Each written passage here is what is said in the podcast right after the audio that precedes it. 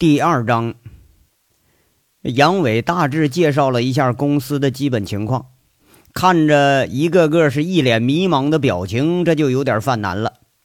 这看来呀，要把这帮货色都带起来，那还是有一定难度的。其实呢，杨伟也是操之过急了。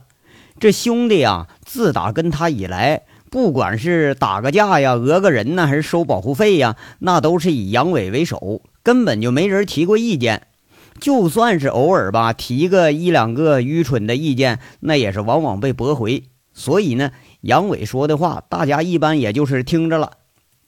杨伟在这说了：“告诉你们啊，以后呢，呃，要开公司了，你们得打扮得像个样似的啊！看你们现在这样啊，搁大街上一看呢就是地痞流氓，那怎么能行呢？啊，以后都当白领了，知道不？啊，呃，对了。”你们谁不愿意去？谁早点说啊！公司刚开张，现在呀，就我这经理这么一个人，正招兵买马呢。哎呀，哥呀，那啥，那个白领是啥意思啊？旁边听的王虎子抱着自己一般模样铸造出来的胖儿子，很虚心的在这请教了。人家虎子那向来都是非常虚心的，碰上吃喝嫖赌以外的事他基本全都不懂，你都得虚心请教。要说这杨伟这一下子抓瞎了，你说这个新词儿啊，杨伟刚从薛平那儿听过来还没几天呢。杨伟估计呢也是只能意会而言传不了。杨伟赶忙啊征询似的看着这个见多识广的林子，林子也摇摇头，他也不明白呀。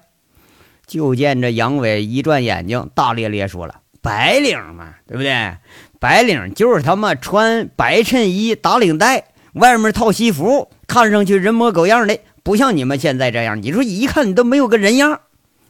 这一干保安在杨伟的绝对强势面前，羞愧的低下头了。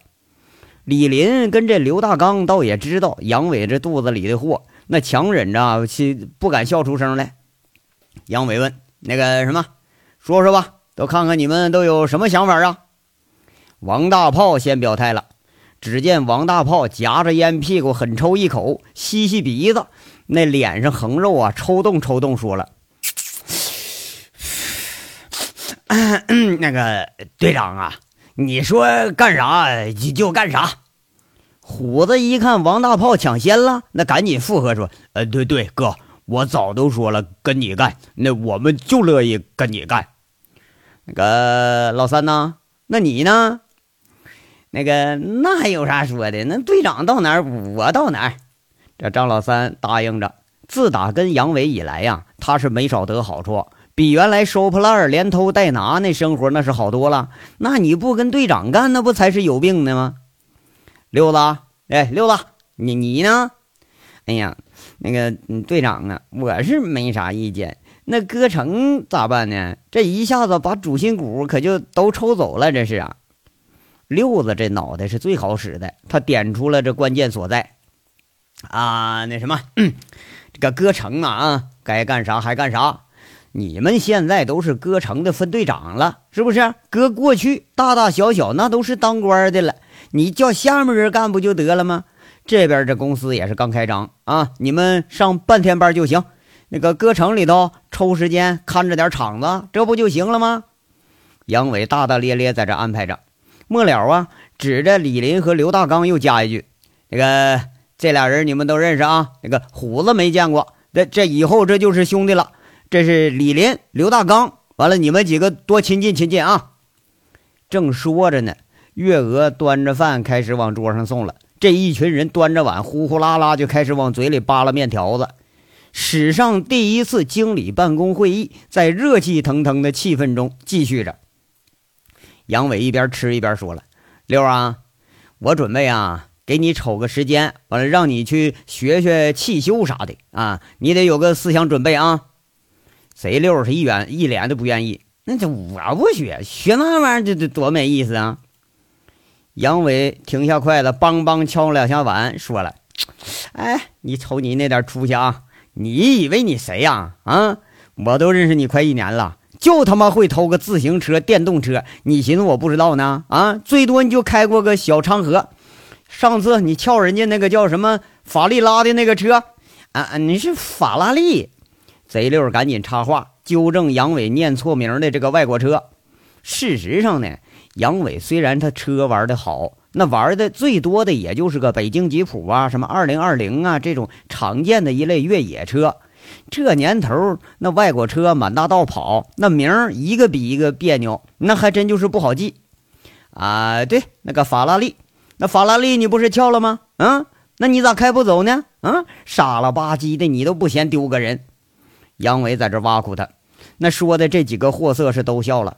这事儿大伙都知道，贼六啊是看着好车他就手痒痒。那次一看人家这跑车不错，嗯，跟轮子那货那就把车门给撬开，想开着兜风玩。结果呢，车门是开了，死活打不着火。那原来吧，偷国产车那时候，你说咱们把那个断线头、那个点火套那块儿那玩意儿，你根本都用不上那套了。人家外国车没有啊，你就这么的，还差点让警察给抓走。这走麦城的事儿啊，足足让大家笑话他大半年。贼六那小脸通红，说了：“那你这跟学汽修有啥关系啊？这个呀，你看，嗯，这哥几个以后不买个车啥的了？嗯，那那总得有有人养，有人修吧？你不干谁干呢？啊！再说了，就是买不起，那你也得给我偷回两辆来呀，对不对？你看你就这个水平啊，你别给人家整回两辆三轮子回来啊！你不嫌磕碜，我嫌丢人呢，我还。”杨伟啊，拐弯抹角的把自己意图强加给了贼六了。那你那那学学学就学呗。贼六看着这几张幸灾乐祸的脸，懊恼的答应了。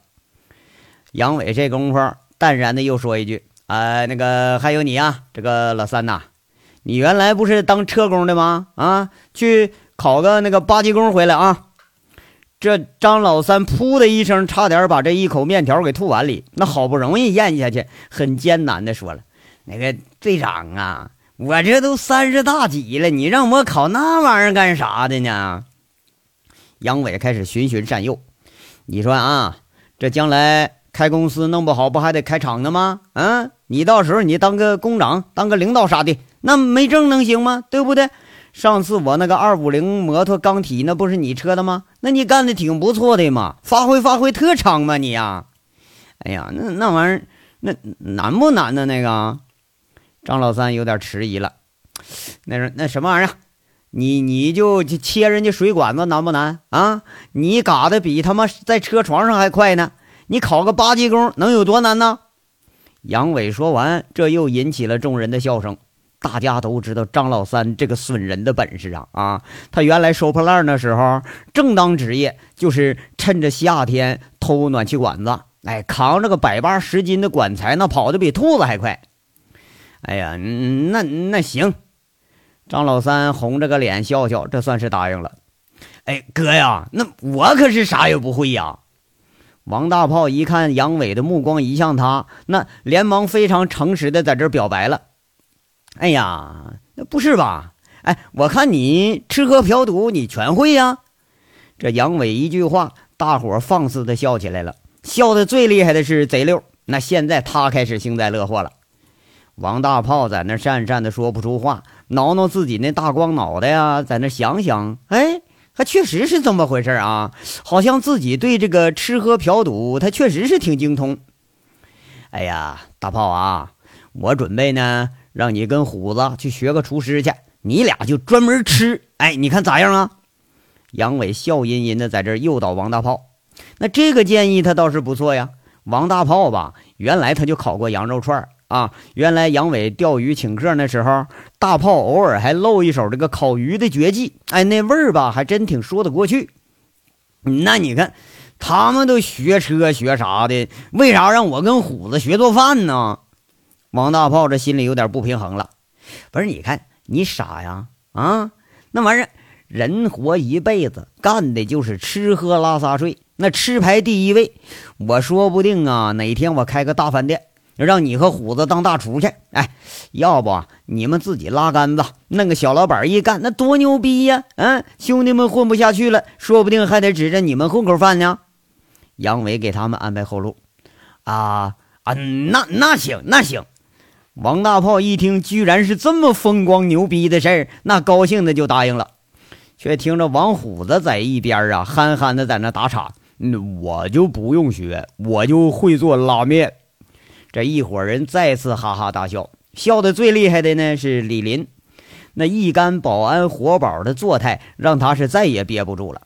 杨伟在这笑骂：“你说你真他妈是个傻货，你啊，你一天你光吃拉面呢，你啊啊！”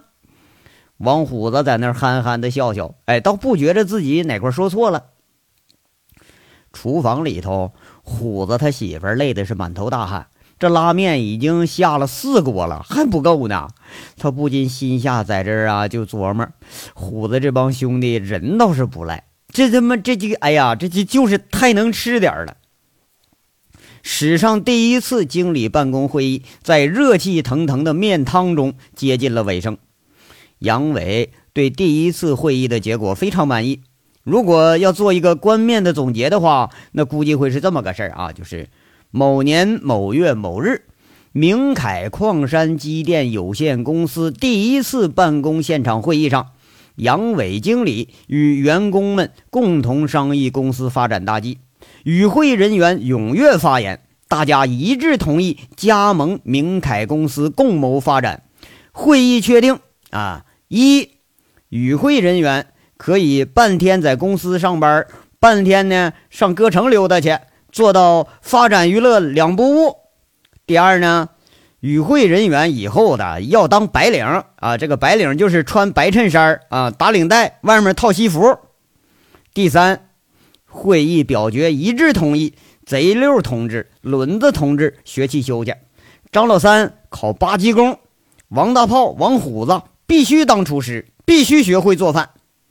杨伟的生活就在这第一次会议之后拉开了崭新的帷幕。